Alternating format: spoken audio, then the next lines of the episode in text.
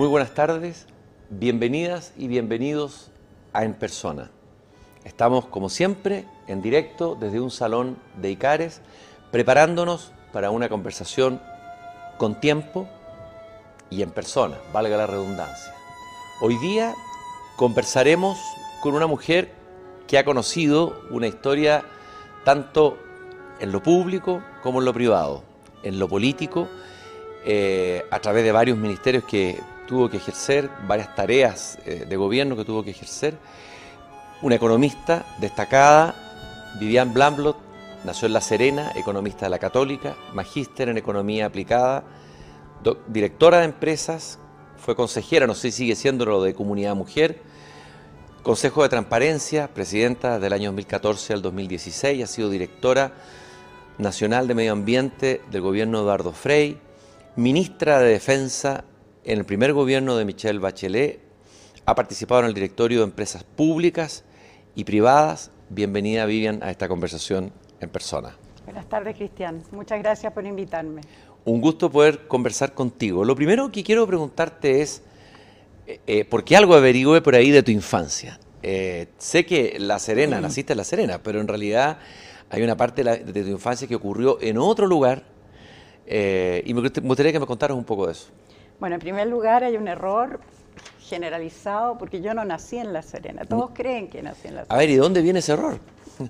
No, tengo idea, pero yo en realidad, lo que pasa es que muchos de los Lanló sí vivieron en La Serena, vivieron en Iquique. Ya.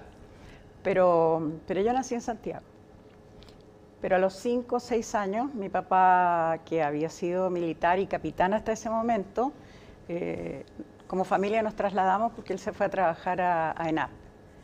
Así que nos fuimos a Punta Arenas primero y después a Tierra del Fuego. Así que en, los sustantivos yo diría, siempre he pensado que soy magallánica, porque lo más importante en la vida lo aprendí en Magallanes, en Tierra del Fuego y en Punta Arenas. ¿Qué es lo más importante que aprendiste ahí? Uf. Primero, el amor por esa inmensidad, eso de poder mirar hacia el horizonte sin, ninguna, sin ningún límite. El amor por la naturaleza, por lo, por lo agreste, eh, el, encontrar en la lectura eh, la forma de aprender del mundo cuando uno está en estos lugares tan apartados. Eh, el haber podido convivir con personas en estos campamentos de NAP. Estaban obreros, ingenieros de distintos niveles viviendo juntos. Todos los niños al mismo colegio, íbamos todos al mismo gimnasio, a la misma piscina, jugábamos, eran lugares donde uno salía a la calle eh, a jugar a la calle y, a cualquiera que pasaba le decía hola tío. Entonces, son ambientes tan especiales que hacen que uno se dé cuenta de que con sorpresa cuando uno llega a las ciudades, sobre todo a la zona central, se da cuenta que, hay, que la gente hace diferencias que nosotros no entendíamos. Mm. Otra cosa que aprendí fue eh, la el valor eh, que tiene el trabajar eh, los recursos de la tierra en este caso y construir un país a partir de eso. O sea, son tantas las cosas que no las puedo enumerar todas, pero, pero esas son parte de lo importante. Yo diría la, la última que es muy importante. aprendí ahí a sentir esa sensación de injusticia cuando uno ve que se hace diferencia entre personas por razones que son totalmente injustificadas. En ENAP, que era un mundo bastante idílico, sin embargo, los ingenieros tenían un tipo de casa mm. y los obreros que no eran profesionales tenían otro tipo de casa. Y eso a mí me parecía inaceptable cuando tenía nueve años. Mm. Eso se aprende ahí y ya no, no se desaprende. ¿Y es verdad que cuando pequeña eras un poquito lobo esteparia, media solitaria, media para adentro? Sí, me gustaba mucho estar sola, eso ha sido siempre, hasta el día de hoy. Y disfrutaba mucho estar eh, leyendo, eh, escondida, ojalá para que mi hermana chica no me molestara, eh, andando en bicicleta por la pampa. Creo que dijiste, te lo leí en una entrevista por ahí, algo muy bonito, no sé, lo dijiste cuando eras niña, que me den una isla, dijiste alguna vez. Sí, la profesora me preguntó cuál era mi mundo ideal. Y yo dije, bueno, no sé, estar en una isla desierta con una palmera con plátanos, asociada a la palmera de los plátanos, y con una biblioteca. Era la sensación de que no me molesten y que yo hago lo que quiero. Y de los libros que leíste, me imagino ahí, no sé si en Punta Arena o en esos, en esos lugares donde que te obligaban, de ese paisaje que te obligaba a refugiarte un poco en tu interioridad, ¿cuáles son las lecturas que te marcaron? Donde más aprendí de muchas cosas fue en el Tesoro de la Juventud. Claro, el famoso Tesoro de la Juventud, que hoy día muchos no lo conocen, pero sería bueno que lo No, ya no lo conocen, pero es esta especie de enciclopedia mm. donde hay una sección que es eh, básicamente los inventos, otra sección mm. de los mitos y leyendas, otra sección de las fábulas, otra sección de la ciencia, de la biología, de los animales, etcétera. Y uno, claro, yo a los entre los 8 y los 12 años me lo leí entero, digamos. Eh, y he sentido mucho no haber guardado el, que yo tenía. Pero después alguien me regaló otro, así que lo tengo para mis nietos. ¿Y es verdad que como a los 15 y 16 años leíste a Jacques Maritain? Bueno, es que mi papá era un fanático, como le decía yo, de Jacques Maritain y de algunos otros eh, filósofos y pensadores que después, bueno, que fueron la base del pensamiento democrático cristiano y el cooperativismo, etcétera. Entonces, yo como buena hijita de su papá, entonces leía las cosas que él que veía que él leía. Ahora, si a mí me preguntan, yo soy la, yo creo que leí una infinidad de libros, pero tú me empiezas a preguntar dónde leí tal cosa, no me acuerdo ni del libro ni del autor. Me acuerdo perfectamente de lo que decía, pero poco me acuerdo. Hay muchos autores que no recuerdo. Pero claro, mis, mis lecturas ya adolescente tenían que ver con el feminismo, mucho. Y, yo diría que muy cargado el feminismo y la ciencia ficción, para ser bien franca. Ah, la ciencia ficción te gustaba. Sí. ¿Y te acuerdas de algún libro de ciencia ficción? todos los de Isaac Asimov. Mm. Hay uno que es un libro fantástico que no me podía acordar exactamente del nombre eh, y que creo que es de Isaac Asimov y que describe a una persona que está en su casa y a la cual le llega una orden de que tiene que salir a investigar un asesinato. Y esto en un mundo donde, estoy hablando del año, no sé, 65, en un mundo donde, donde la gente ya no sale de su casa, donde viven en su casa, les llega todo, la comida, todo lo que necesitan llega por unos conductos especiales, digamos, eh, que podríamos decir ahora que es corner shop, no sé, pero era... Se, empieza a parecer un poco nuestra época, en algo. Bueno, es que además toda la energía era solar. Y el conflicto de este hombre es que tenía que salir a la intemperie mm. para poder desplazarse a un lugar donde iba a estar con otras personas mm. físicamente. Eh, me impresionó mucho ese, ese libro y me he acordado mucho de eso ahora último. De todas maneras, sobre todo en época de cuarentena, imagino, y además por el hecho estás conectado digitalmente, más el corner shop, etcétera. O sea, claro. Eh, Vivian, eh, tu padre fue militar, bueno, dejó de ser militar después, y tu abuelo también fue militar. También, y mi bisabuelo también. Y tu bisabuelo. A ver, ¿esa conexión con el mundo militar significó algo también, una impronta o la cercanía con ese mundo, conocer más ese mundo, de, entenderlo más tal vez, porque los civiles... Yo creo que lo más importante es que cuando uno eh, crece alrededor, digamos, con, los militares alrededor, a uno se, le, se uno se impregna de un sentido de la nacionalidad y de la patria, mm. eh, que está tan pasado de moda, ¿no? Mm. Pero, pero para mí yo lloro con la canción nacional, mi papá nos sacaba cuando chicas en, pleno invierno, bueno, no invierno, primavera, pero primavera, primavera en Tierra del Fuego era con nieve, eh, a cantar la canción nacional todos los domingos eh, izando la bandera, por supuesto.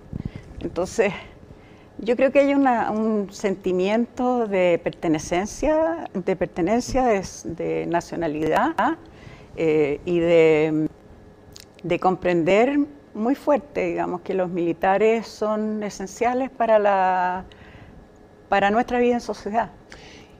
¿Y te sirvió eso cuando tuviste que ser ministra de Defensa, haber tenido ese background de, de haber estado cerca de ese mundo militar? Yo creo que emocionalmente me sirvió mucho, porque, porque me siento cerca, me siento en un mundo conocido, digamos. Eh, así que en ese sentido me sirvió. Y también entender, hay cosas que uno no se da cuenta que las entiende, pero las tiene asumidas, digamos. El sentido de la verticalidad del mando, el sentido de la autoridad, eh, el sentido de, de, los militares, de que ellos tienen ciertas funciones que no pueden dejar de cumplir. Y, es, y son muy estrictos en eso. Entonces, eh, a veces para el mundo civil les cuesta entender ¿ah? mm. muchas cosas que, que pasan en el mundo militar pero yo creo que eso es lo que más me sirvió. Si eres, si tienes esa vibración con la patria, con el himno, con todo, a ver, ¿qué te parece lo de la plurinacionalidad en la convención? Yo no, concuerdo en absoluto con la plurinacionalidad por distintas razones. Obviamente hay algo emocional quizás, digamos, que, que es la primera reacción pero yo creo que, que hay una gran, hay un gran riesgo de que con eso dividamos más a los chilenos en vez de unirlos. Y, creo además que, que la sensación de falta de pertenencia o incluso la sensación para muchos chilenos de que hay otros que no son propiamente chilenos, eh, eso va a crear conflicto social. Y a mí me parece que eso es lo último que queremos, digamos. Entonces, no, yo, yo no, estuve, no estuve de acuerdo desde el principio y tengo que decir que eso cambió totalmente mi percepción y mi esperanza respecto a esta nueva constitución. En cuanto a eso apareció. O sea, para ti es un tema decisivo. Para mí es un tema decisivo, sí, absolutamente. Y bien, eh, ¿Cómo llega la, no sé si llegó como pasión, vocación, tu interés por la economía? ¿Cómo entra en el mundo de la economía? Me imagino que el mundo de la economía cuando trata de un mundo sobre todo de hombres, bueno, no solamente la economía, la mayoría de las otras disciplinas, ¿no? Pero eh, cuéntame cómo, cómo te conquistó la economía y no otra disciplina. Para... Es, es, curioso porque en realidad a mí lo que me gustaba, me gustaban principalmente dos cosas, la historia ¿Ya? y la arquitectura. Entonces yo decía, quiero ser arquitecto o quiero estudiar historia. Y en eso, bueno, me gustaban mucho las matemáticas, pero encontraba bien aburrido ser ingeniero. Y dándole vueltas y vueltas, digamos, eh, llegué a la conclusión que lo que yo más quería en la vida era eh, una carrera que me permitiera ser autosuficiente económicamente y que, y que por lo tanto me diera una cierta amplitud dentro. Entonces, profesora de historia difícil. Arquitecto, hasta por ahí nomás. Entonces dije, muy pragmática. Economía tiene matemáticas, tiene ciencias sociales, tiene historia y, tiene, digamos, economía propiamente tal. Por lo tanto, ese es el lugar. Pero fue más pragmático que una cosa así de un llamado, de, un llamado o, lo que sea. ¿Y después te fuiste enamorando de la economía? ¿Te fuiste entusiasmando? Me enamoré porque porque bueno, porque efectivamente la, economía tiene toda esa, esa gama, digamos, de aspectos, pero además porque la economía permite, se basa, digamos, se basa profundamente en el comportamiento humano. Entonces, y trata de interpretarlo y a partir de ahí, digamos, se, construye toda la, la teoría económica. Es, es, como las personas deciden respecto al el esfuerzo que van a hacer para conseguir sus objetivos de vida. Entonces, a partir de ahí entendí la economía de una manera diferente y posteriormente eh, tuve la, suerte de, ver que economía es una carrera, es una disciplina que permite trabajar en muchas cosas diferentes. Entonces, es muy amplio lo que uno puede elegir. Y yo me fui por caminos que no eran los, más típicos, digamos. Eh, me fui por la microeconomía y, mucho en relación con sectores duros, que le llamo yo, que son sectores más invadidos por ingenieros, sobre todo en esa época, pero, pero que desde el punto de vista económico son fascinantes. A eso te iba a preguntar. Entiendo que te, te, fascinan esos sectores duros, que podrías fascinan esos sectores duros. ¿Por qué? Bueno, el primero yo diría que el tema de energía y en particular energía eléctrica es, eh, se construyen sistemas. La energía eléctrica básicamente se basa en la construcción de sistemas en los cuales hay muchas variables que tienen que confluir y parte de eso es físico o de ingeniería, pero parte de eso también es institucional. Entonces, hay tantos temas interesantes eh, en los que se puede trabajar que me fascinó. Además que para mí, bueno, la economía es lo que mueve, la, energía mueve el mundo, desde que era chica para mí y además que el mundo eventualmente siempre creí que iba a ser solo energía solar, así que todo eso generó un, mundo que a mí me fascinaba. Y bueno, junto con eso, bueno, me encantan los, la industria, ¿ah? mm. lo que se puede hacer con, con los recursos y cómo se puede transformar el mundo y transformar la vida, digamos, a través de tomar unos pocos materiales y, usar la inventiva. Eso, eso es algo que me fascina. A propósito de la energía, te iba a preguntar, eh, apareció hoy día en el diario una entrevista, no, en el EMOL, una entrevista al embajador de Francia, Pascal Teixeira da Silva, que decía que Chile posee recursos minerales indispensables para la transmisión energética como cobre y litio, además de energías renovables y recursos minerales indispensables. O sea que Chile está en una situación de casi de privilegio eh, para el mundo que viene. Me gustaría que me, dieras tu mirada de aquello que dijo el embajador y, de, esa, de esa situación. Es exactamente así. Es decir, eh, de partida la, energía, la, la, mejor manera de reemplazar a los combustibles fósiles en el transporte y en otras áreas son, por una parte, la energía eléctrica, por otra parte, eh, el, hidrógeno verde. Eh, y, la energía eléctrica requiere ser almacenada eh, para poder tener el, digamos, el volumen de energía eh, que se necesita para hacer esta transformación. Y, hoy día no es almacenada, no es posible almacenarla porque no tenemos la eficiencia de las baterías necesarias o otros sistemas de almacenamiento, pero en eso es lo que se está trabajando. Entonces él tiene razón en el sentido que tenemos litio, uh baterías, tenemos energía solar que nos permite eh, fabricar eh, hidrógeno verde con una ventaja competitiva bastante importante. Entonces, si nosotros juntamos minería y energía, estamos en la, justamente en la vereda de las grandes transformaciones que vienen para adelante. Pero se está, estamos estamos aprovechando esa oportunidad, estamos, eh, está Chile avanzando en esa dirección. Sí, ¿Cómo estamos? O, o, o, ¿Cómo lo ves tú? ¿Eres no, estamos avanzando, sin, sin, ninguna duda la, la, penetración que ha habido en, eh, en, las energías renovables que le llamamos de, mm, digamos, de operación interrumpible, que son la solar, la eólica, ha sido mm, enorme en los últimos 10 años eh, el único freno para eso es la capacidad de transmisión, de tal manera que sea que, el, sol que aprovechamos del norte sea perfectamente posible llevarlo por miles de kilómetros y que no hayan restricciones en eso. También se está trabajando en un sistema de transmisión eh, de corriente continua que va a permitir aquello. Eh, por otra parte, la, la, cantidad de proyectos que hay en energías renovables es enorme pero como dije, no todos se pueden realizar mientras no tengamos esa capacidad de transmisión. Existen ya proyectos de diversas, diversas empresas para comenzar con el hidrógeno verde. Existen plantas desaladoras que están utilizando la energía solar o la energía renovable para poder suministrar más agua, para aumentar el recurso de agua que tenemos disponible.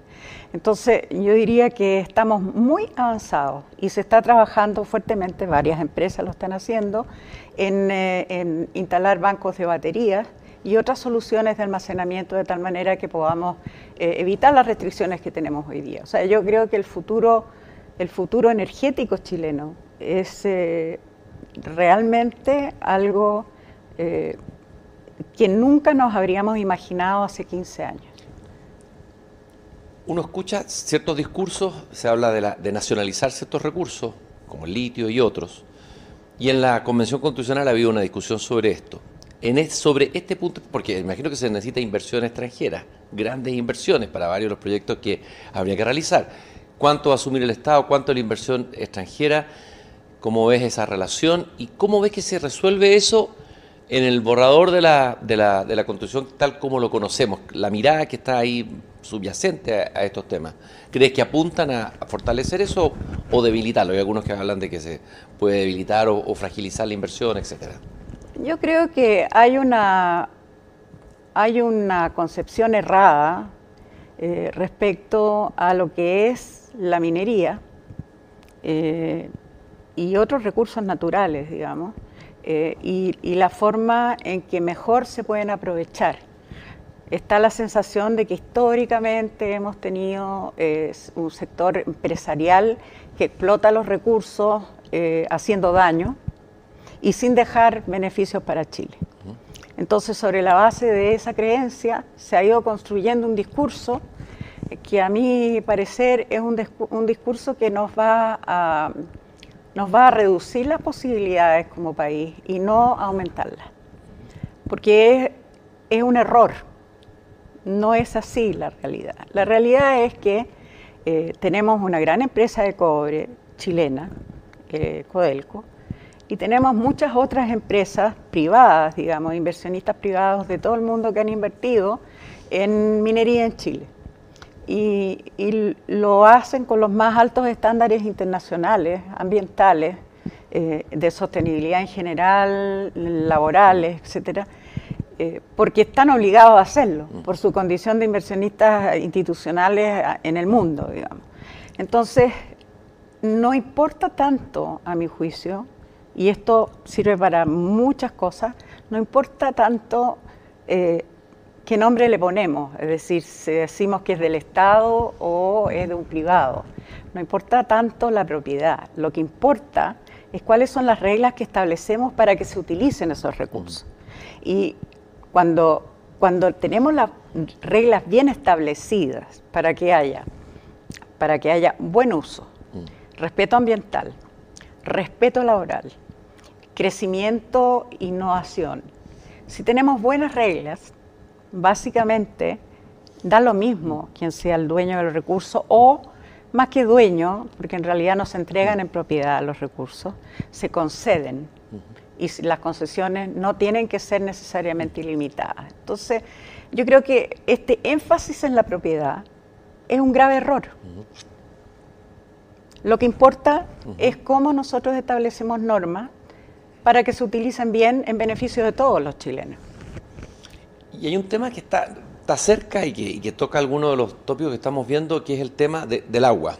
Eh, tú expusiste hiciste un discurso en ENAE en enero de 2022, o sea, recientemente, y hablaste de un nuevo paradigma de la gestión de agua. Me gustaría que me explicaras eso primero y luego te voy a hacer otra pregunta sobre, sobre eso. Yo creo que tenemos efectivamente un, un problema de, de cantidad y ubicación del agua respecto a nuestras necesidades. Y, ese problema puede ir eh, digamos, eh, aumentando a través del tiempo si es que creemos que efectivamente se cumplen las proyecciones respecto al calentamiento global y el impacto en Chile. Lamentablemente, eh, el, sector político en general está nuevamente concentrado en la propiedad del agua, la mm. propiedad y quién la maneja. Lo que nosotros necesitamos es más agua y una mejor distribución del agua. Mm. Y eso es independiente de quién tenga los derechos concedidos, porque en realidad, por ejemplo, si uno en cada cuenca hidrográfica eh, establece un modelo de, de, asignación de aguas y de aprovechamiento de aguas que considere bien las prioridades, pero no solamente desde el punto de vista, no solamente decir la prioridad es el consumo humano, sino que las prioridades respecto a lo que queremos nosotros tener como, como eh, digamos, como desarrollo productivo. Nosotros tenemos que, por lo tanto, tener un buen sistema de asignación y de distribución y además un sistema que permita, un modelo que permita aumentar la cantidad de agua a través de la desalación.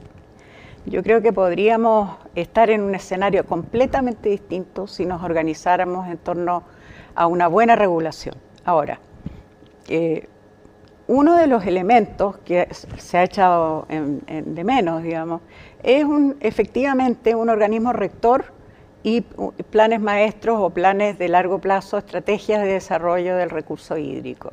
Y eso es una falta eh, que, es endémica desde muy, muchos años en Chile. Entonces, eso no quiere decir que todo está malo. Mm. O sea, efectivamente hay organizaciones, digamos, por cuencas, en las cuales distintos eh, usuarios y distintos mm. tenedores de derechos eh, básicamente se coordinan. Eso existe, pero todo eso hay que perfeccionarlo. Y yo creo que esa es, la, esa es la tarea que viene para adelante. Ahora, es una tarea que lamentablemente se debería haber realizado antes de ayer. Por lo tanto, hoy día es mucho más que urgente. Y ahí tiene que participar muy activamente el sector privado, productivo y, el Estado.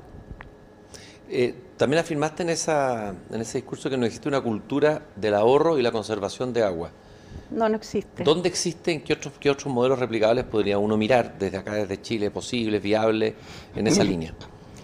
Bueno, hay pocos países que, que tienen el problema al nivel nuestro, pero los países que yo miraría son en algunas áreas geográficas de, de Australia, eh, Israel ciertamente, y, basta con eso, porque después hay una cantidad de ejemplos, digamos, de, gestión de agua que son muy sofisticados en distintos países, incluso que no les falta el agua, sino que tienen problemas de que la tienen donde no la quieren. Entonces, modelos hay de sobra, pero nosotros eh, lo que tenemos que hacer primero es tener la conciencia de que podemos sacarle más partido al agua que tenemos, para empezar. Y aquí son, son tantos los detalles, digamos, el hecho de que en Chile se riega con agua potable el jardín. En Chile, en, zonas, en zonas desérticas, todos quieren tener un gran espacio de césped. Mm. Las plazas son con césped. O sea, las plantas, está lleno de jardines con plantas exóticas que requieren mucha agua. Eh, y se desprecia, digamos, lo que es eh, nativo, que no necesita, necesita el agua justa que hay en esa zona. O sea, toda la vegetación del norte. La vegetación del norte. resiliencia, ¿no? Sí. Oye, pero no solo se riega, eh, perdón, el, pasto con agua, se riega el cemento. Yo he visto a la gente ah, el cemento. Lavando la, o sea, esos ya son extremos, lavando la vereda, y bueno, y, después hay una cantidad de, formas de aprovechar el agua, que es obviamente reciclar el agua, eh, a nivel residencial, en, distintas formas. Y además usar el agua justa y necesaria para cada uso. Pero en eso, por ejemplo, hoy en día se venden los refrigeradores con un indicador de cuánta energía gastan. Pero todos los los aparatos que usan agua no se venden con ningún indicador de cuánta agua gastan. Entonces, ahí hay un problema. ¿Por qué no tenemos en todas partes instaladas estas llaves que dan agua por un, por un 30 segundos y se cortan? Son tantas las soluciones que están al alcance de la mano y sin embargo no las estamos usando. Y desde, ese, desde esta mirada de, los, de la gestión de agua, etcétera, y el tema y el problema del agua, la crisis de agua, la crisis hídrica que tenemos en Chile, de nuevo te, traigo a la, convención y al borrador constitucional. ¿Cómo te parece que ha sido resuelto? Hay voces que han manifestado inquietud sobre el tema de los derechos de agua, de qué va a pasar eso cuando se implemente, tal como ha sido aprobado. ¿Cómo, cómo miras tú lo, lo, lo, lo que quedó en el, en el borrador? Eso ya no se, no se cambia. Mira, yo creo que la a veces se cometen errores porque no se analiza bien la realidad de la cual partimos. Y, creo que este es un tema en el cual eso ocurrió.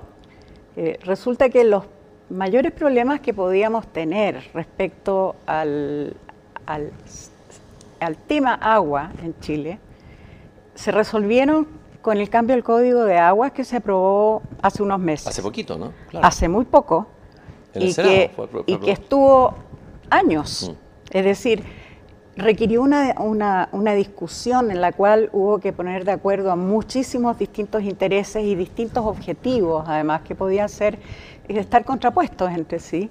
Eh, y sin embargo se llegó a algo que resolvía y resuelve, a mi juicio, los principales problemas.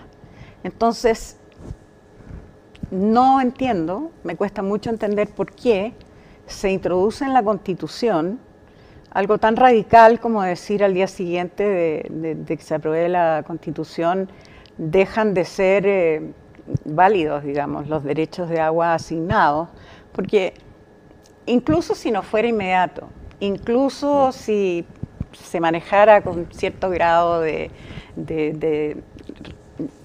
digamos, de gradualidad, etcétera, el problema es que hay una industria gigantesca en Chile que además ha tenido grandes beneficios para la sociedad, que es la agricultura, que sin eso la vamos a eliminar. Mm. El riesgo que se introduce es tan alto que podemos perder mucho, mucho más de lo que creemos ganar, innecesariamente. Mm.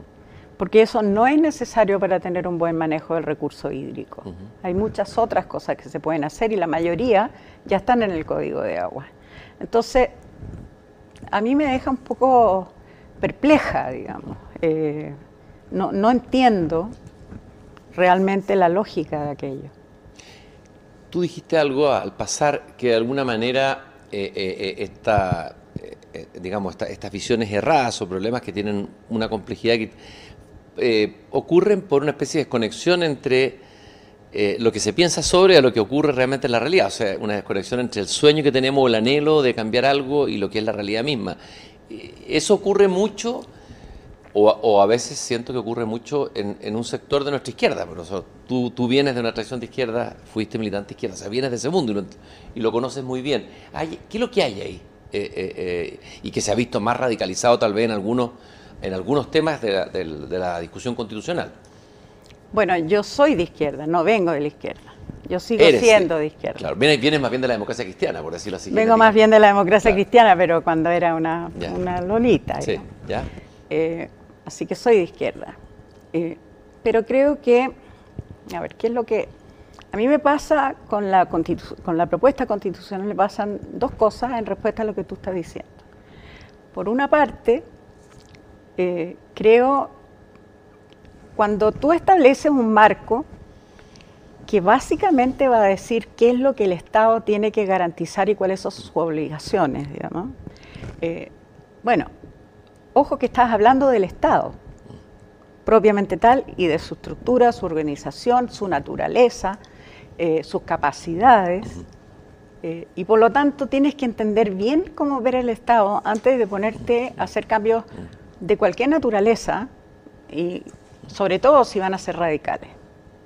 Porque si no entiendes bien cómo funciona el Estado, ni entiendes bien cómo funcionan las cosas en cada uno de los temas hoy en día, no vas a poder evaluar cuánto esfuerzo se va a requerir para las transformaciones que uno quiere, ni tampoco poner bien eh, el acento en aquellas transformaciones que realmente se requieren. Ese es un tema. Por otra parte, bueno, yo fui una joven extremadamente idealista eh, que me costaba mucho, no basaba mi, mi, análisis en la realidad, eh, ni en las reales posibilidades que tenía la sociedad a mi alrededor. Las basaba en un sueño que yo tenía y creía que la voluntad eh, bastaba, digamos, para llegar a ese sueño y que había que llegar muy rápido. Mm. en esa actitud hay justamente una desconexión con las capacidades que tiene una sociedad y un Estado para poder hacer realidad esos sueños. Y yo creo que estamos pecando de, las dos cosas, de falta de conocimiento desde el punto de vista de qué tenemos que cambiar y de falta de realismo respecto a cómo podemos cambiar. Eh, yo creo que en, la Constitución, en este proyecto constitucional se reflejan las dos cosas, los dos fenómenos, digamos. Eh, lo cual, a mí, a mi modo de ver, es gravísimo por una razón muy simple. porque los que estuvimos por cambiar la constitución es porque realmente queremos una sociedad más justa, más equitativa, eh, más paritaria, eh, solidaria, con mayor paz social. Son muchos los objetivos que, que se están buscando. Y creo que la sociedad va a ser, se va a estresar tanto, digamos, como consecuencia de este proceso, que va a ser muy difícil que el Estado responda para poder cumplir con todos esos objetivos y con todos los derechos, digamos, que, se están, eh, por lo menos se enumeran en la Constitución. Entonces va a ser terriblemente eh, frustrante para todos aquellos que, estuvieron eh, fervientemente detrás del cambio constitucional. Vivian, a propósito del Estado, bueno, tú tuviste una experiencia, saliste del sector público, tuviste una experiencia importante en distintas áreas, en un ministerio, etcétera.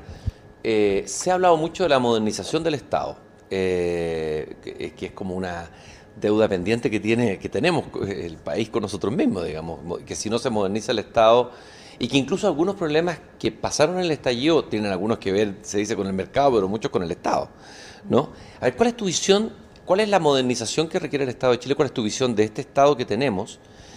Eh, ¿Y qué ha pasado que no ha habido voluntad política, o, no sé si coraje, o temple, o, visión, eh, para que nadie, ni la izquierda ni la derecha, se hayan hecho cargo de esa modernización necesaria? primero tienes que decirme si es necesario o no. ¿Y, cuál es esa modernización que necesitamos? Desde hace muchos años y de muchos gobiernos que hay un acuerdo total de que se requiere avanzar mucho en la modernización del Estado. Y eh, yo recuerdo haber estado en ese tema en comisiones ahí en el gobierno de Frey y después del Lago y, así sucesivamente. Pero hay que entender también que eh, los procesos de modernización requieren que las personas estén dispuestas a transformar sus capacidades, a cumplir nuevos roles y a dejar sus zonas de confort. De confort. Y en el Estado hay una tremenda rigidez para eso enorme. Yo comparo con lo que pasa en empresas privadas muy grandes, algunas tienen 15.000 personas trabajando, digamos, eh, pero los, los, elementos modernizadores que se introducen, se introducen. Es decir, eh, se podrá hablar con los trabajadores, se discute con los sindicatos, se, hace, y se trata de, de transar cuando hay una pérdida para un sector de tal manera que todos ganen pero se hace, porque las organizaciones no son rígidas. En el Estado las organizaciones son extremadamente rígidas. Eh, en eso influye mucho la influencia política que, que hay en el Estado, porque obviamente también la rigidez tiene que ver con distintos grupos de poder eh, que no quieren ver eh, sacrificados algunos espacios, digamos, de interés de ellos. Y en ese conflicto se pueden pasar muchos años. Y eso es lo que ha pasado. Eso es exactamente lo que ha pasado. Entonces tenemos un Estado que no es capaz de entregar ciertos, eh, con, digamos, con eh, buena calidad, servicios que deberíamos estar entregando eh, en forma muy distinta. Salud, la calidad de la educación. tenemos un déficit de vivienda tremendo, que yo creo que es básicamente, no es porque no hayan habido recursos en, las en los últimos gobiernos, es porque no ha habido capacidad de gestión para resolver el problema.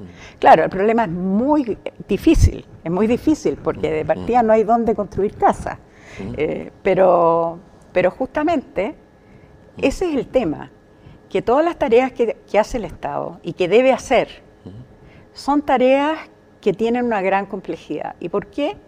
Porque hay intereses contrapuestos para poder cumplir con ellas. Entonces necesitamos un Estado que tenga unas capacidades enormes y la modernización ya se atrasó décadas. Hay como también en, el mismo borrador del texto hay como una esperanza que el Estado va a solucionar muchas cosas. Es decir, em, eh, eh, si, el Estado es tal como tú lo describes y hay tanta expectativa de que el Estado va a mejorar la calidad de la vida de la persona, ahí se va a producir un, desfase. ¿No, sientes que hay como una, eh, una suerte de anhelo, de nostalgia, de decir, eh, y uno lo ve a veces en discursos de gente de las nuevas generaciones, como que el Estado, que esta empresa tiene que ser del Estado, que esta otra hay que volver al Estado. O sea, que el Estado va a solucionar lo que no, ha no han solucionado, por decirlo así, los privados, entre comillas. Bueno, el Estado no ha solucionado ni siquiera lo que se ha propuesto, lo, que ha tenido como función solucionar. O sea, la calidad de la salud no se ha resuelto y, digamos, todo el tema de las listas de espera, de la cirugía, etcétera, no se ha podido resolver por años eh, y eso estaba entregado al Estado. Entonces, eh, y hay muchos ejemplos, pero como dije, es porque el Estado tiene rigideces, porque esas rigideces implican que muchas veces no se pueden constituir los equipos ideales para poder hacer una mejor gestión de los recursos. Eh, son miles las trabas que, uno encuentra en el Estado. Entonces, la ilusión de que el Estado lo va, lo va a resolver todo es realmente una ilusión que es muy destructiva. Eh, yo, yo, creo que el Estado tiene una gran capacidad, creo que el Estado es el que tiene que regular cómo opera el sector privado y dejarle la tarea de implementación en aquellas áreas en que el sector privado puede ser bueno. Hay otros sectores en que, en que el Estado es indispensable. O sea, yo, yo soy una partidaria de un Estado muy fuerte, pero fuerte no quiere decir que esté eh, desarrollando todas las tareas necesariamente, ni controlando eh, al día a día lo que se está haciendo en el sector privado. Se necesita un Estado más que grande, un Estado extremadamente inteligente. Eh, y se puede tener ahora, digamos, gracias a la tecnología podemos tener un Estado extremadamente inteligente. Eh, yo creo que ahí hay una gran fantasía y lamentablemente eh, creo que nos vamos a llevar una, nos podemos llevar una gran desilusión mm. como país respecto a lo que se puede conseguir eh, a través de entregar muchas más responsabilidades al Estado. Vivian, eh, tú fuiste ministra de Defensa eh, en el primer gobierno de Michelle Bachelet. En el segundo, en el, primero, sí, en el primero. En el primero, sí, en el primero, el primero. Ahí no estaba tan mala mi fuente de información, ni mi memoria. Fuiste ministra de Defensa, bueno, un cargo rudo, es decir, un cargo que uno se imagina que debe ser sobre todo para alguien que viene del mundo de la izquierda y que viene de una historia, tiene que haber sido...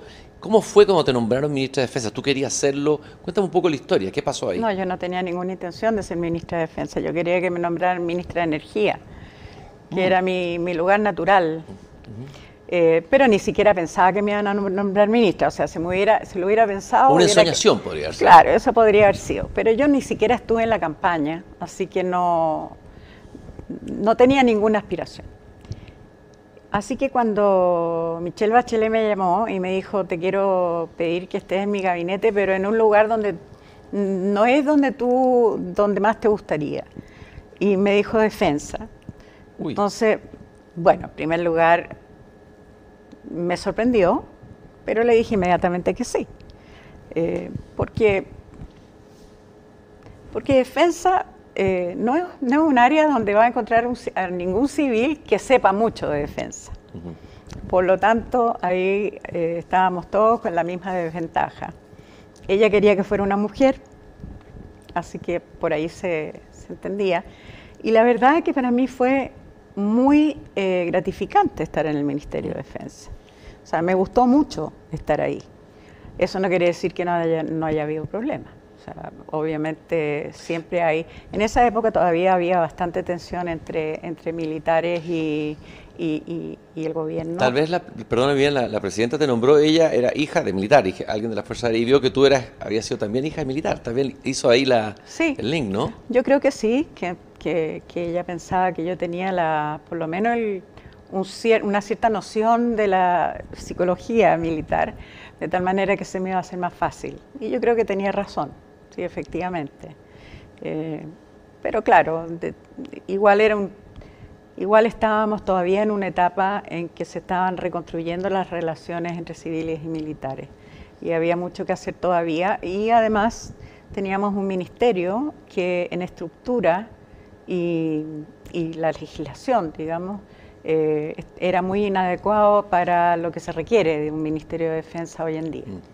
Así que había que encarar ese, esas reformas, digamos, lo cual no era nada fácil. Y yo comencé en esa tarea, digamos, hasta, hasta que salí del ministerio. ¿Qué aprendiste en ese ministerio? ¿Qué aprendiste en relación a las Fuerzas Armadas, a esa realidad. Me contaste algo antes, pero que tiene que ver más con tu infancia, pero ahí, digamos, metida con los pies, no digo en la, en la realidad misma, digamos, eh, del mundo militar. ¿Qué fue lo que más aprendiste?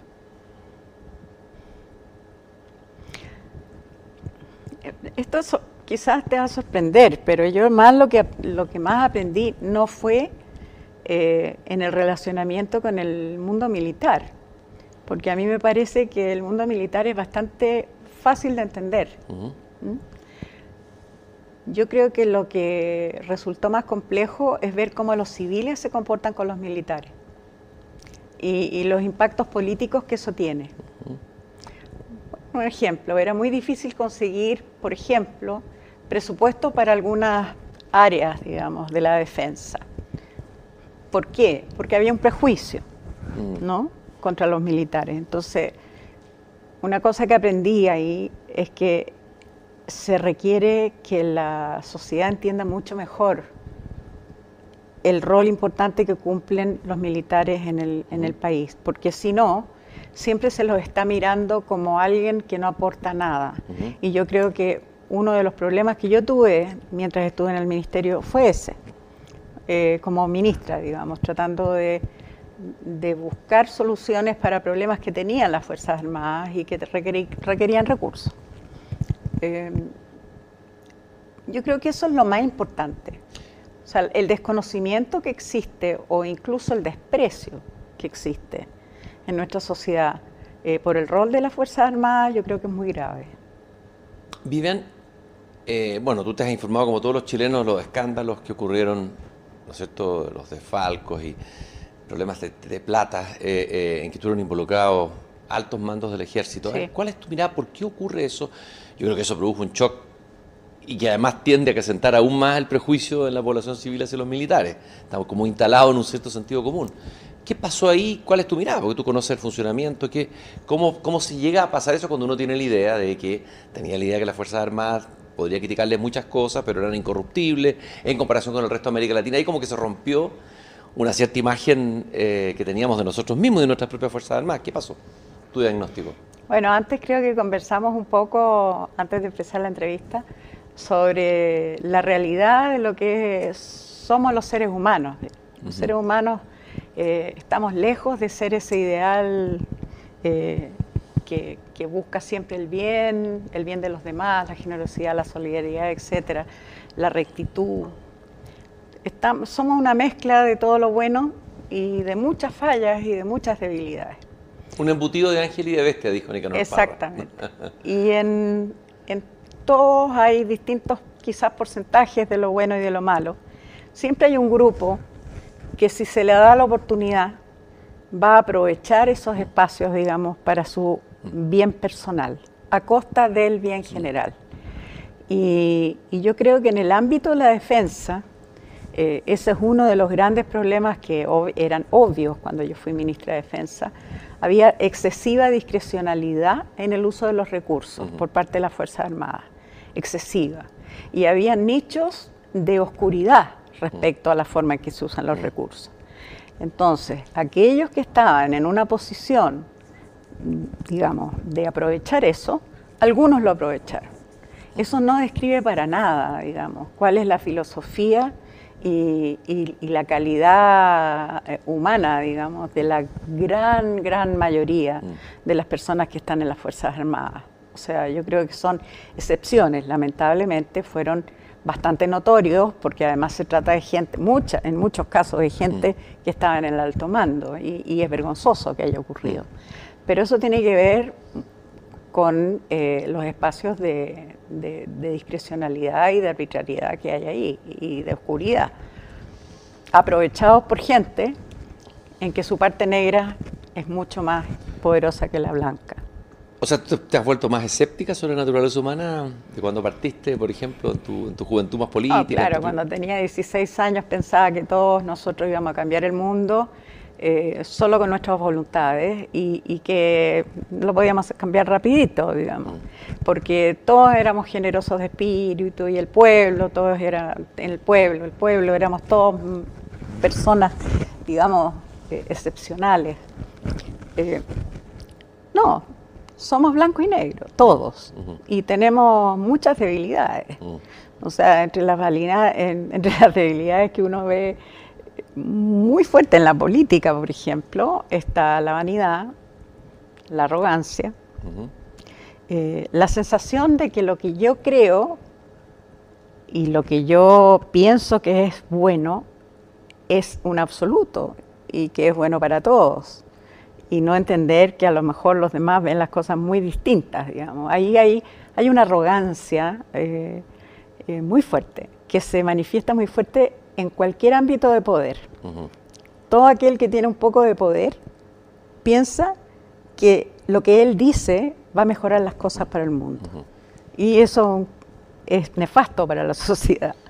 Entonces, no, yo, yo no es que me haya desilusionado a las personas, sino que bueno, uno con la experiencia de la vida va aprendiendo que todos tenemos fallas y, que tenemos eh, grandes valores, pero que por eso necesitamos reglas eh, que nos guíen, digamos. Eh, no podemos dejar que cada uno haga lo que quiera. Necesitamos reglas y necesitamos reglas que una vez que nos ponemos de acuerdo sean inquebrantables. Es decir, eh, no nos podemos pasar de la raya, tenemos que respetar el Estado de Derecho, todos, y sin ambigüedades. Y resulta que lamentablemente eso no es lo que está pasando ni ahora ni en muchos ámbitos en el pasado. En ese sentido te has vuelto más liberal, en el sentido que los liberales son escépticos por naturaleza de la naturaleza humana y la mayoría del pensamiento liberal tiene que ver con ese escepticismo, nace de ahí, ¿no? Eh, y de ahí se construye. Bueno, yo siempre me he considerado liberal en el sentido de que siempre he pensado que eh, los espacios de libertad que tienen y de libre albedrío de los seres humanos son lo que le dan dinamismo a la vida en sociedad y que por lo tanto hay que conservarlos. Digamos. En ese sentido, eh, siempre he sido liberal y en y bueno, eso significa muchos espacios, digamos, para, la, para, para, ser liberal. Pero no soy liberal en el sentido económico. Eh, yo creo que, eh, la, digamos, la economía de mercado tiene que estar bastante regulada, digamos, para evitar los abusos. Eh, y nunca he cambiado de opinión sobre eso. Y, y tampoco creo, digamos, que tampoco creo que, sea el escepticismo lo que a mí me mueve. Mm. Es más bien, o sea, siempre me ha interesado mucho entender cómo funciona eh, el cerebro humano. Ese es mm. uno de mis temas favoritos, digamos. Neurociencia. sí. Bueno, y ahora que tengo menos trabajo, espero meterme a estudiar eso. Mm.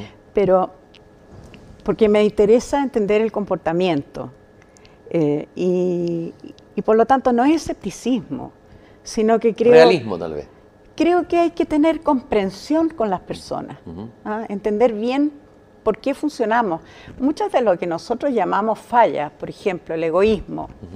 El egoísmo eh, viene de la, digamos, de la necesidad de sobrevivir. Mm. De ahí viene el egoísmo. Entonces, no es cuestión de ser escéptico, sino que es más bien cuestión de ser realista. Eh, Vivian, volvamos al Ministerio de Defensa. Carabineros, también tuviste que trabajar con Carabineros, lo conoces bien. Se habla de reforma, se habla de refundación, se habla que Carabineros se, corrompió por dentro, que se descompuso. Bueno, hay miles de discursos sobre eso. Carabineros ha sufrido mucho, los carabineros que están en la calle, que tienen, hay muchos testimonios, digamos, de la sensación de que perdieron autoridad ante la población, legitimidad, etcétera. ¿Cuál es tu mirada a esa crisis de carabinero? ¿Cuál es tu diagnóstico?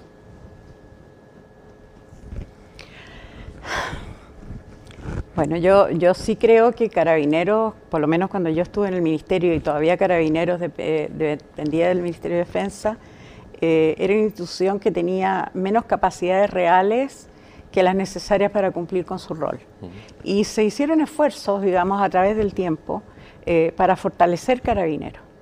Pero yo creo que lo que no ha habido y no ha habido, me da la impresión nunca en este espacio de tiempo, es una mirada más profunda de, eh, de la estructura que tiene que tener una policía.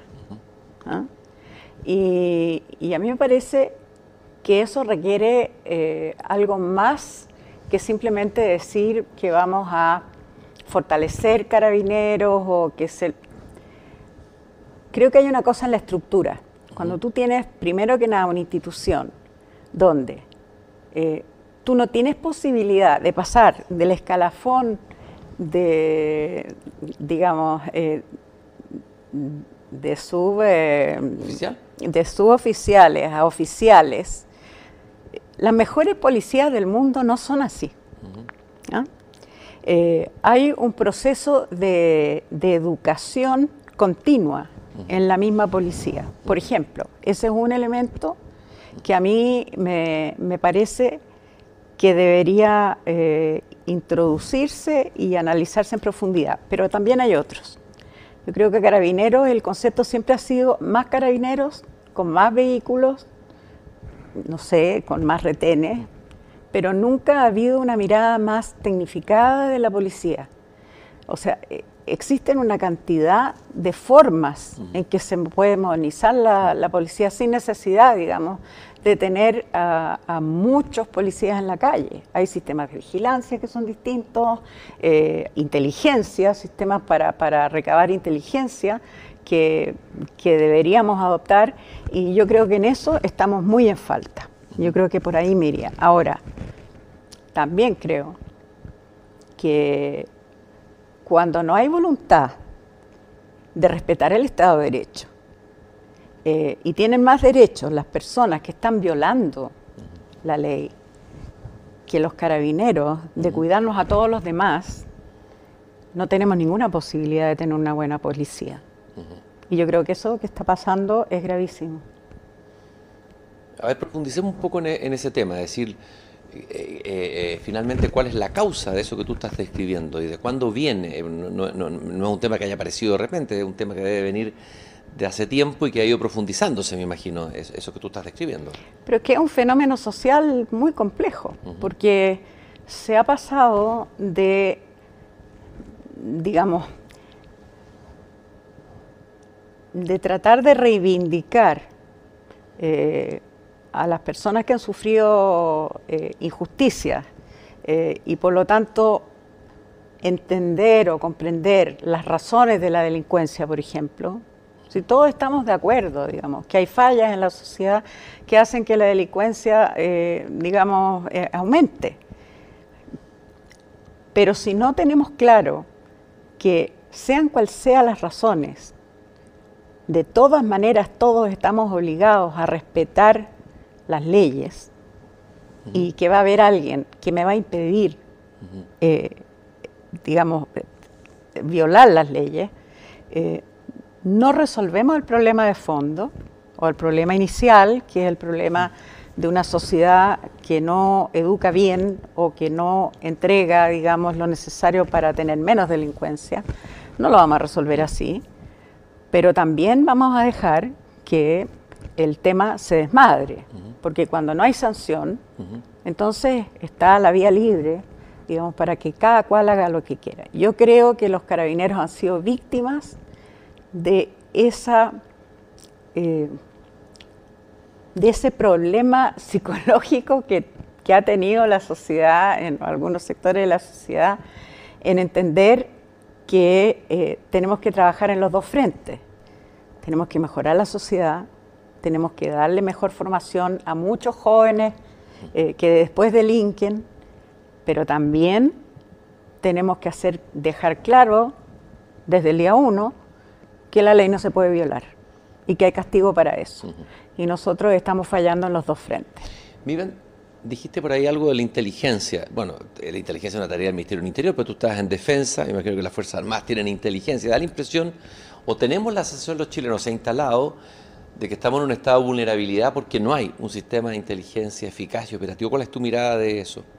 Ante los temas que, enfrentamos, narcotráfico, posible terrorismo en la Araucanía, etcétera, etcétera, etcétera. yo creo que en los temas internos estamos con serias fallas de inteligencia y, es evidente, es, muy evidente. O sea, eh, si tuviéramos mejor inteligencia, yo me imagino, digamos, que estaríamos actuando más eficazmente.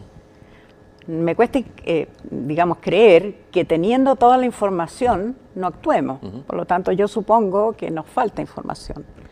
Ahora, eh, también creo que el problema se ha agudizado tan repentinamente y se ha complejizado tan repentinamente porque si pensamos en siete años atrás, no teníamos, nos estábamos relacionando nosotros muy fácilmente narcotráfico con eh, eh, conflicto mapuche mm. con, y con otros fenómenos, digamos. No, lo estábamos relacionando como parte de un mismo, mm. de un mismo problema.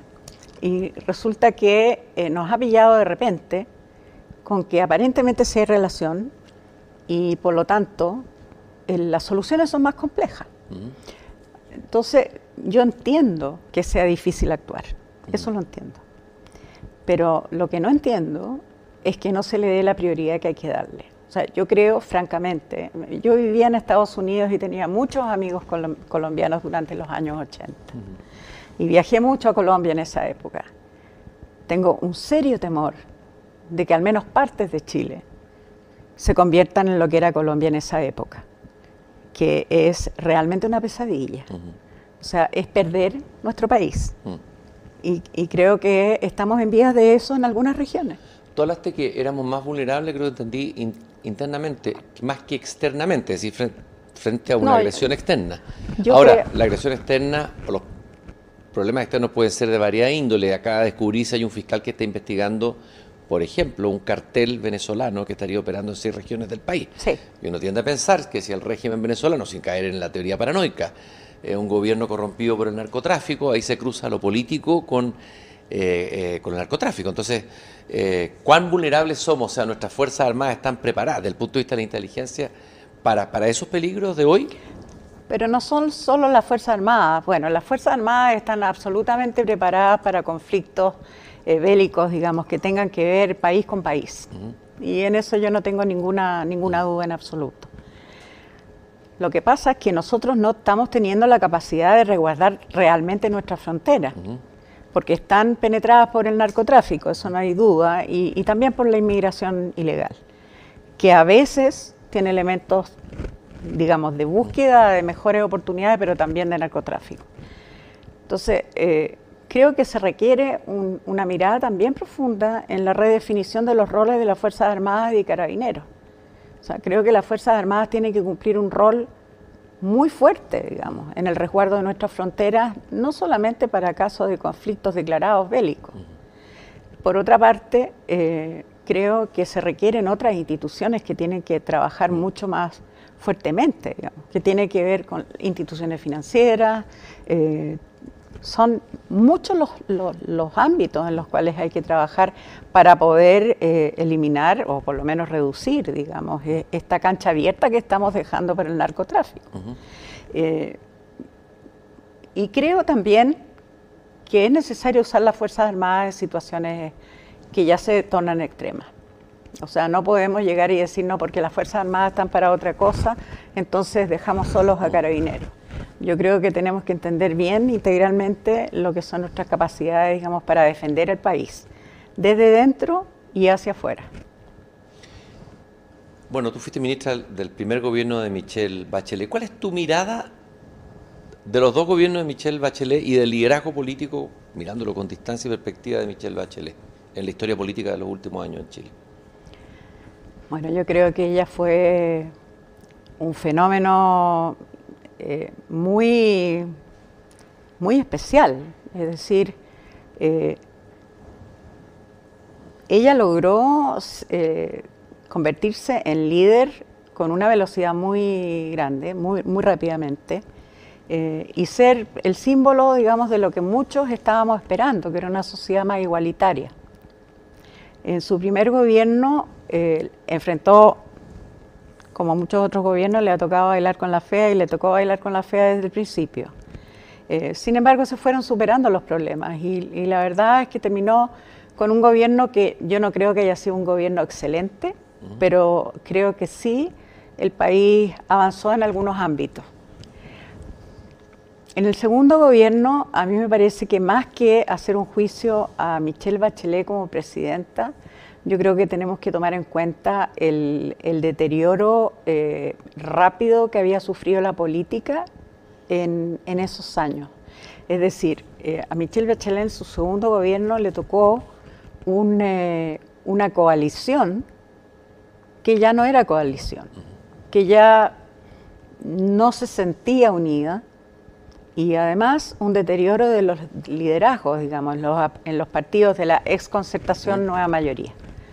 Entonces, eh, para un presidente lograr cualquier objetivo en esas circunstancias era mucho más difícil y creo que su gobierno le costó mucho avanzar y eso hizo que llegáramos a un gobierno de derecha nuevamente. ¿Y qué te parecen las reformas que se hicieron en su gobierno? Reforma tributaria, reforma educacional y me falta una. Eh, Yo creo que la reforma tributaria eh, no fue óptima, pero, pero creo que tuvo, que tuvo eh, ciertos éxitos y, no tengo nada que decir al respecto. Creo que la lo que se hizo en educación, yo no le habría nunca dado la preferencia o la prioridad a la educación superior porque creo que no es ahí donde tenemos los peores problemas. Digamos, los peores problemas los tenemos en la educación básica eh, y también secundaria, pero en la educación básica porque no estamos formando eh, ciudadanos y personas con capacidades para una, la transformación que están teniendo las sociedades hoy en día.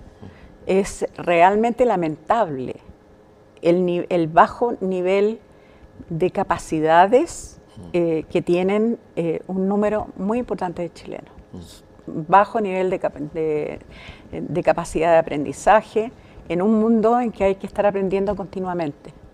Entonces, eh, el no haber puesto el énfasis en esas áreas, a mí me parece que fue un, error, estratégico, ¿no? Un error estratégico muy fuerte. Ahora, desde el punto de vista de la política, claro, cuando se le da gratuidad en la educación superior es algo tan visible y, tan eh, relacionado con los sueños, digamos, mm. ¿ah? de las clases emergentes sobre todo, que claro, políticamente desde el punto de vista de corto plazo, mm. evidentemente que era muy rentable, mm.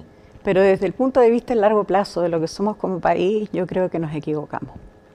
Eso es lo que yo, lo que yo pienso, sí. Te tocó ir como representante del gobierno en los funerales de, del general Pinochet. No puedo dejar de preguntarte eso. Yo sé que te lo han preguntado varias veces, pero déjame preguntártelo. ¿Qué significó emocionalmente para ti eh, eh, haber tenido que ir al funeral del general Pinochet? Cuéntame un poco qué te pasó y qué pasó ahí, en, ese funeral. Mira, a mí me ha costado mucho tiempo entender qué es lo que yo sentía y muchas de las respuestas que dado eran las respuestas, eh, siempre dado la respuesta fácil, digamos. Mm. Porque he tenido por años, lo tuve en ese momento, pero los, lo he seguido teniendo, un conflicto conmigo misma para tratar de explicarme por qué fui a ese funeral. Pero fuiste enviada, ¿no es cierto? Es que no fue tan así. ¿Ya? Porque yo estaba convencida que tenía que ir. O sea, fue como algo como representante del Estado, del gobierno. Claro, y dije, no, tengo que ir. pero, pero le he dado tremendas vueltas al, tema porque nunca estuve muy convencida quizás. O sea, ¿por qué tenía que ir? Mi explicación siempre fue, eh, para mí misma, digamos, que si no iba nadie del gobierno, eso se podía convertir en una especie de homenaje desenfrenado, digamos, al dictador. Eh, que nos iba a hacer ver en, el ámbito internacional y en todas partes como un país con una democracia casi fallida, o sea que estamos a punto del colapso. Yo creía que ese era un peligro, digamos, en términos de la imagen que se... Y también con una imagen del ejército, sobre todo, que yo creo que era distorsionada, porque no todo el ejército iba a estar ahí, pero los que estaban se iban a manifestar de una manera eh, que era poco apropiada. Entonces esa fue la explicación que yo me di. pero siempre seguí con la duda de si de cómo era posible que yo estuviera ahí en el funeral del dictador. O sea, sentía que había una contradicción y ahora es más interesante porque mucha gente eh, de, de, mi mundo, digamos, lo entendió y muchos otros no. Entonces yo creo que las dos caras de la moneda estuvieron presentes en mí y en todos los demás, digamos. Ahora, ¿cómo me sentí ahí? No, una vez que tomé la decisión de ir, me sentí muy tranquila porque sabía lo que iba, tenía claridad de que no, no me iban a, agredir. Pero eh, tuviste una funa. O sea, tuve más que una funa. Porque por, una por un lado parece que me muchos chiflidos y qué sé yo, y protestas, etcétera, que no las escuché. Curiosamente, no sé en qué estaba pensando, pero eso no lo escuché. Pero a la salida, me rodearon un grupo de personas y me empezaron a pegar. Entonces, que mis eh, escoltas tuvieron que ah, rodearme y casi levantarme y sacarme ahí protegida, pero efectivamente me empezaron a, pegar.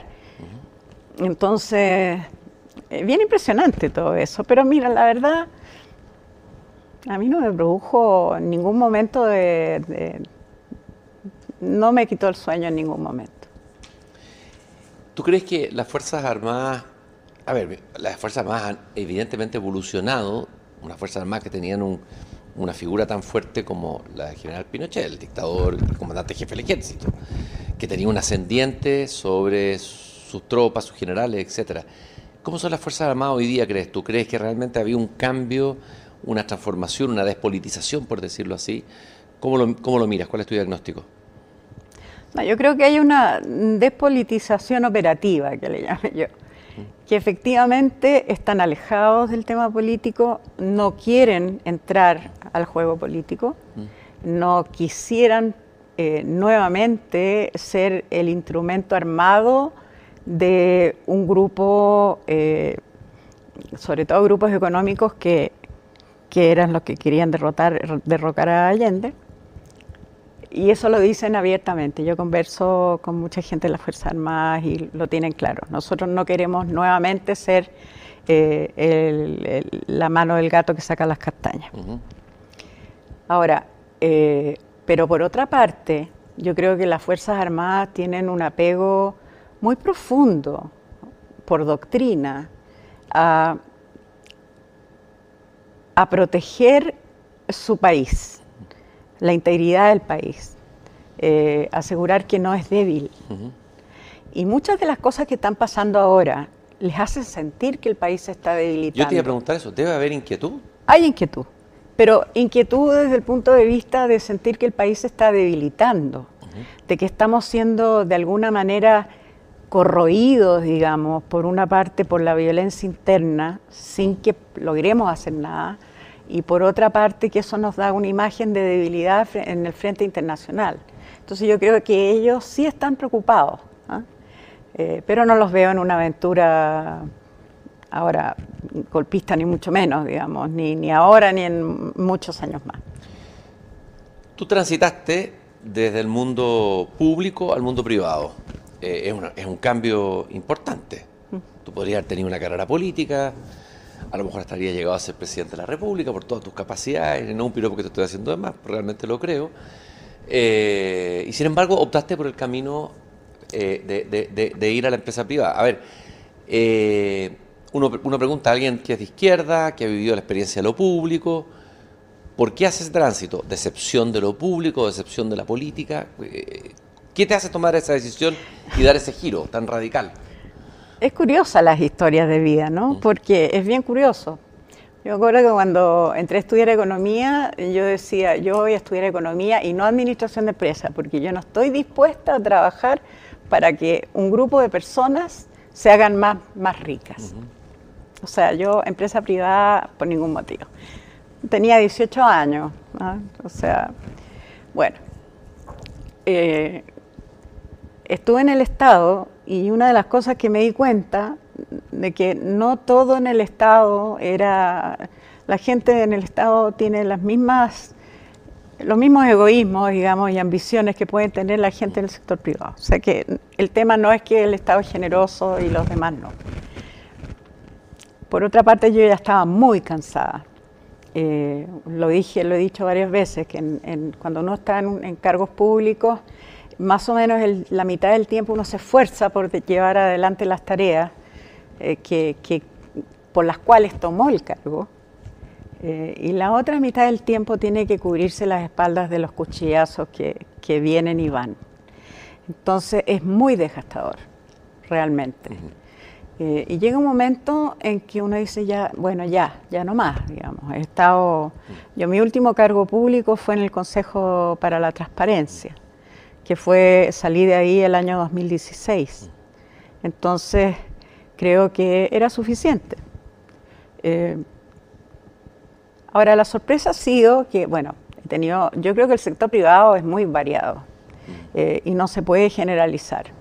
Creo que hay empresas eh, que, son, que están en la punta, digamos, de, de los avances en el sentido de buena gestión, sostenibilidad, etc. Eh, modernidad, innovación, beneficios para todo, para todo su entorno. Hay muchas otras que están muy lejos de eso, digamos, y tenemos un sector privado que es variopinto. el esfuerzo, yo pensé, cuando, cuando decidí dejar incluso de hacer consultorías e incorporarme a un directorio, pensé, bueno, quizá la experiencia mía, que es distinta porque vengo del sector público y vengo de otro mundo además, he visto otras cosas, sirve para, eh, para este proceso de modernización que tienen que hacer las empresas privadas.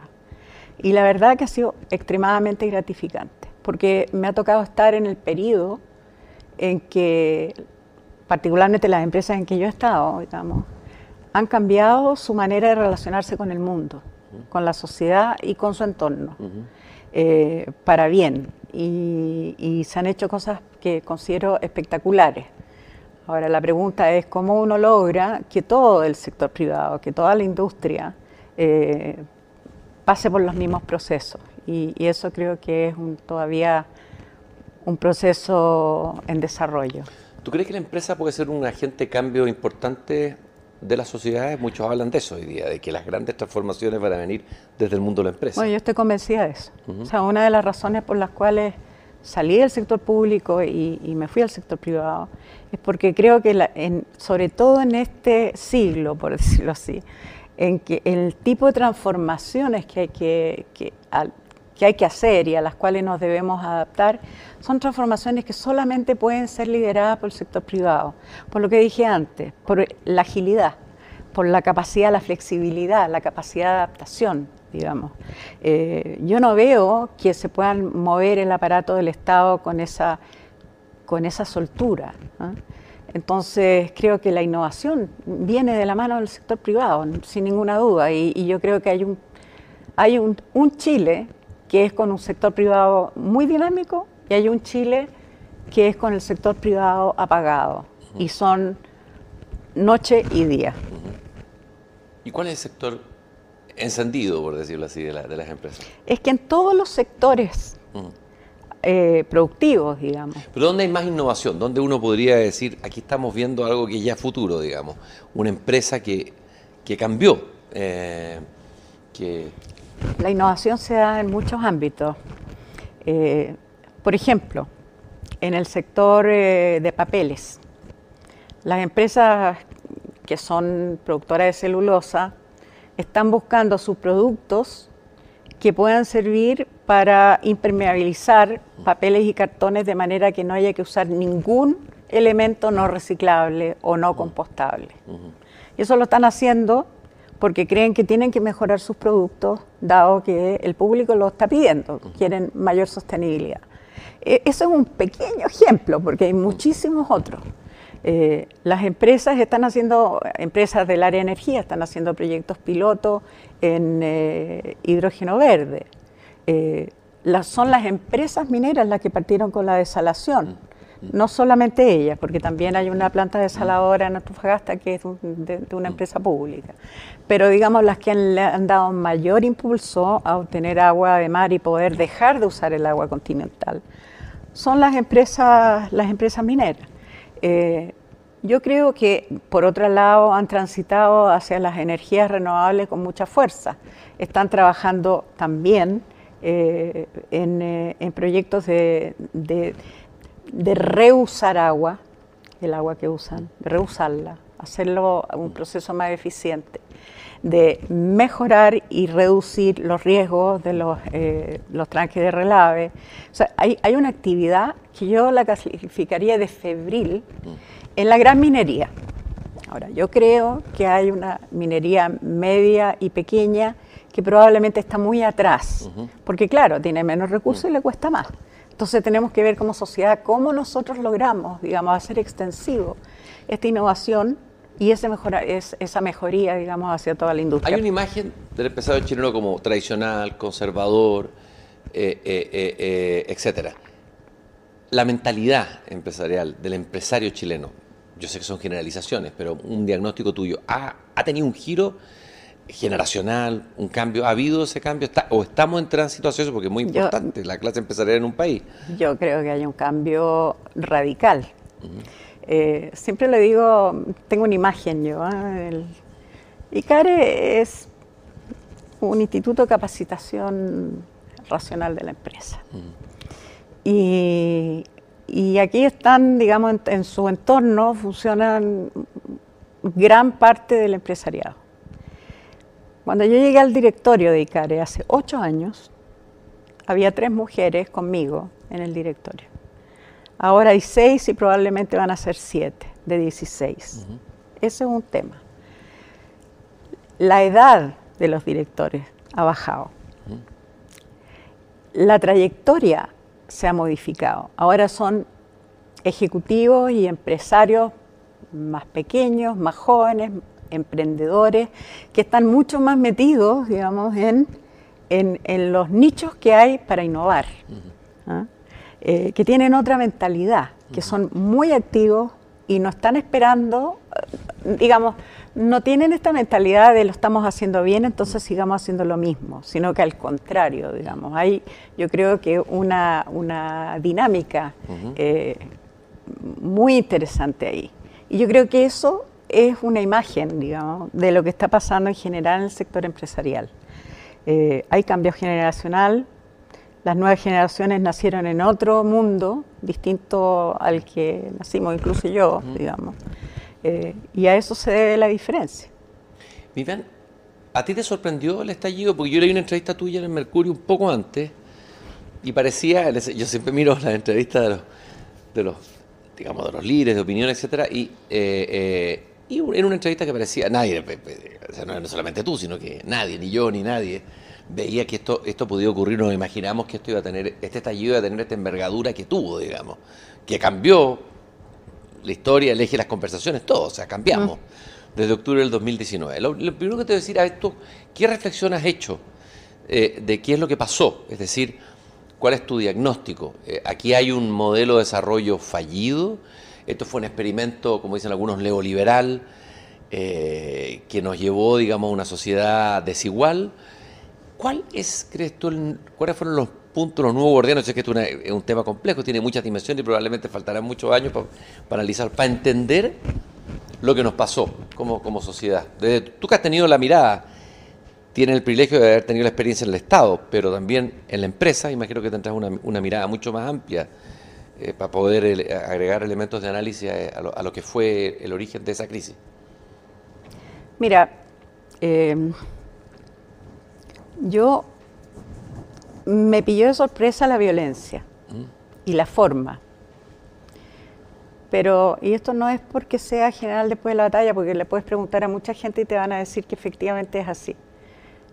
Yo hace muchos, mucho tiempo que había mencionado varias veces, digamos, por ejemplo en el directorio ICARE y en otros ámbitos, que yo no entendía cómo no había habido una rebelión más fuerte eh, en la sociedad dadas las diferencias que tenemos.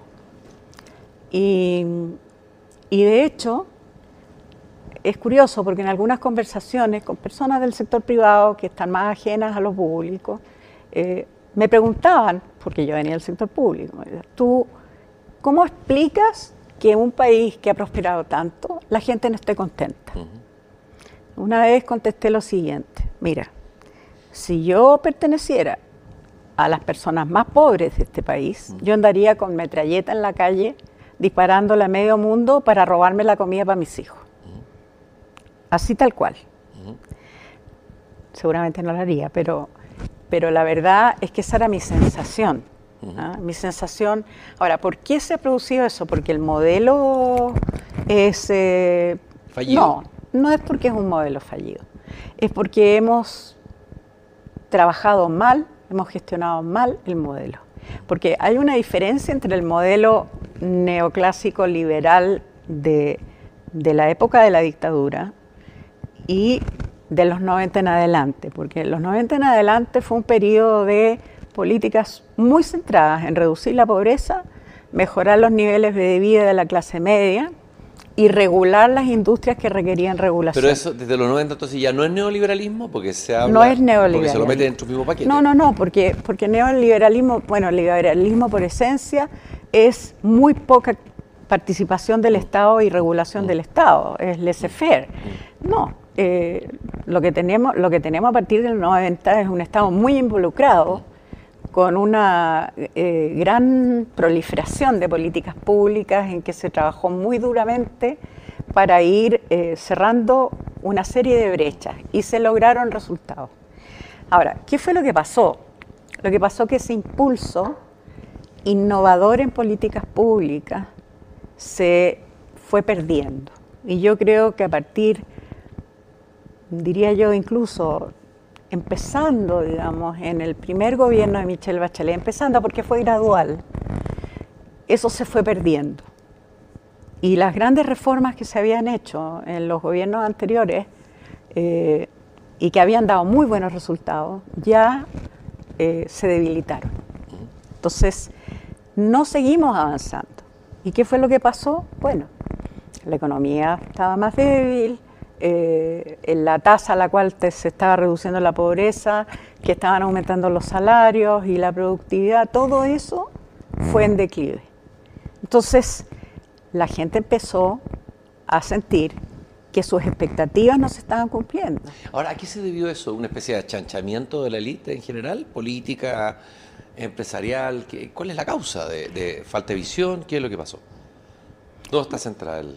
Mira, yo creo, yo creo que, que hay un problema, que tuvimos nosotros un problema que es el siguiente, que las generaciones que llegaron a trabajar en los gobiernos de la concertación al principio, los tres primeros gobiernos, eran personas que eran relativamente jóvenes, pero que habían trabajado eh, fuera de Chile algunos, etcétera, venían con mucha ebullición de ideas y ansiosos, digamos, por, por mejorar las cosas. ¿Mm? Después venía, tenía, se requería una, una generación de recambio que llegara con esa misma ebullición.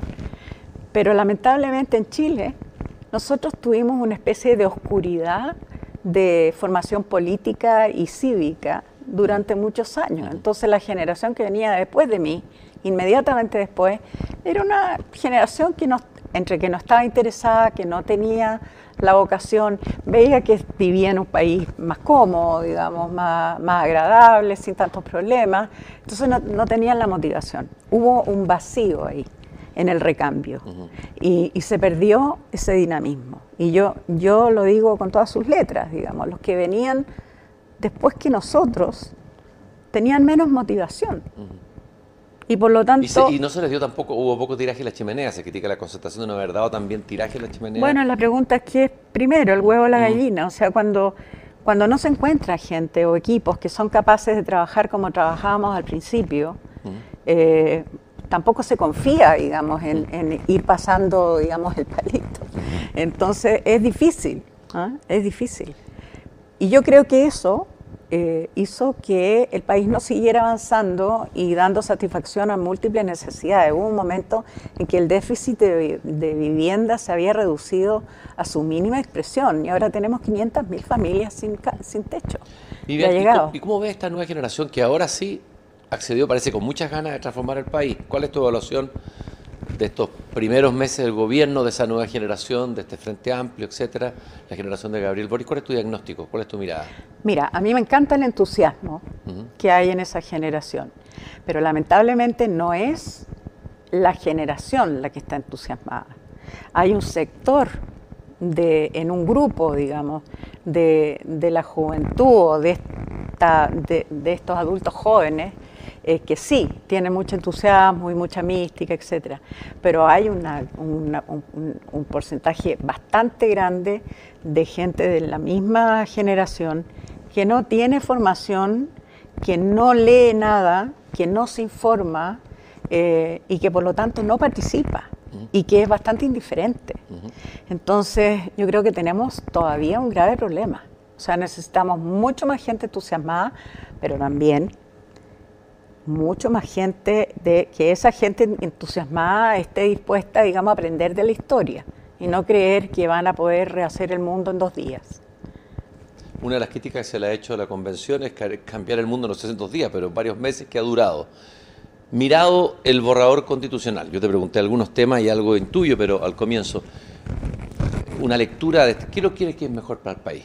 Eh, ¿Cuál crees que es el camino mejor? Se habla algunos de un aprobar con entusiasmo, eso tal vez una minoría, este texto constitucional, según lo que dicen las encuestas. Un aprobar para reformar, que tú eres del mundo de la centroizquierda, hay gente importante de ese mundo que tú conociste, que fueron ministros, que hablan y creen en la... Y hay otros, en cambio, que creen que el mejor camino, el más expedito, es rechazar para reformar. ¿Cuál crees tú que es el mejor camino después de Me imagino que tú has analizado esto, porque eres una persona analítica, eh, eh, ante la, disyuntiva binaria que tenemos en el plebiscito eh, de septiembre.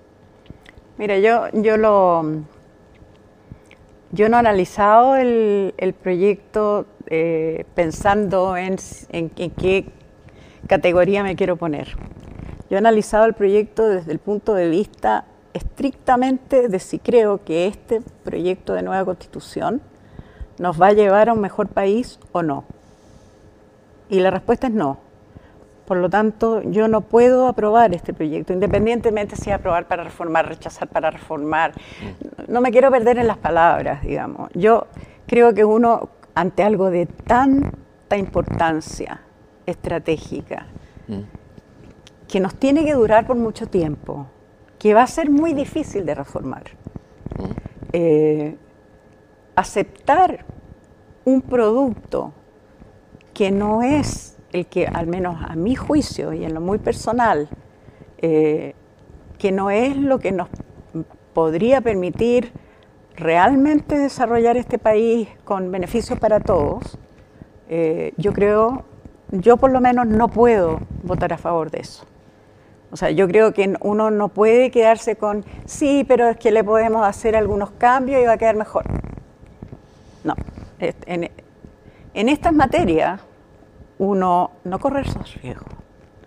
Entonces, yo por lo menos no voy a poder aprobar. ¿Y no te complica? Porque mucha gente del mundo de la centroizquierda está complicada. Le complica decir voy a rechazar. Bueno, la presidenta de la que tú fuiste ministra se adelantó rápidamente a decir voy a, hay que aprobar de todas maneras y eso lo dicen la mayoría de los líderes de los partidos de centro izquierda. O sea, esto requiere, bueno, tú eres una persona bien libre, has hecho un camino bien libre, pero ¿no te complica eso como emocionalmente? No, no me complica en absoluto, porque lo que sí me complicaría es, yo no entiendo muy bien este, esto de aprobar para reformar. Eh, no, me cuesta mucho entenderlo. Creo que tiene que ver, y además, digamos, mucha gente de, mi mundo político eh, piensa que hay deslealtad en el no aprobar. Mm. Yo siempre he dicho, yo no le tengo, yo no le debo nada a ningún partido, a ninguna ideología, a ningún grupo, a nadie. Pero sí le debo a mi país el hacer lo que yo cada vez, cada vez que actúo, tengo que creer que es lo mejor para mi país. Eso es todo. No necesito más. Y cuando yo vi, lo primero que, vi, que me bajó muchísimo el ánimo, fue esto de la plurinacionalidad. O sea, el elemento de división que eso introduce, para mí fue, digamos, era un, 0 o 1 nomás. No, ahí no había posibilidad, a menos que eso se cambiara, eh, yo no iba a poder aprobar. Y esa es la situación hoy día. ¿Eres optimista o pesimista de lo que viene para Chile, independientemente, bueno, si gana la prueba o el rechazo? Tú, manes, tú eres además economista, hay una situación de incertidumbre en el mundo, en la economía, hay problemas serios, tú sabes, en Estados Unidos, pero aquí también, la inflación, se habla de esta inflación, hemos hablado con mucha gente aquí en, en, persona. ¿Cuál es, ¿Cuál es tu mirada de lo que viene, digamos? No, al mediano plazo yo creo que vamos a tener una, vamos a pasar por un periodo muy difícil, eh, con altos costos para los que no queremos que, corran, que, que, que, incurran en costos, que son los que tienen menos en Chile. Con altos costos porque van a haber muchas promesas imposibles de cumplir. Así que independientemente del proyecto constitucional, creo que es peor si se aprueba, pero, pero, pero incluso si se rechaza, yo creo que estamos en un periodo del mundo en el cual eh, va a ser extremadamente difícil y lo vamos a pasar bastante mal. Entonces el esfuerzo tiene que ir, a, a, mi juicio, de parte de todos nosotros, a ver cómo nosotros pasamos mejor este temporal. Ese es el esfuerzo.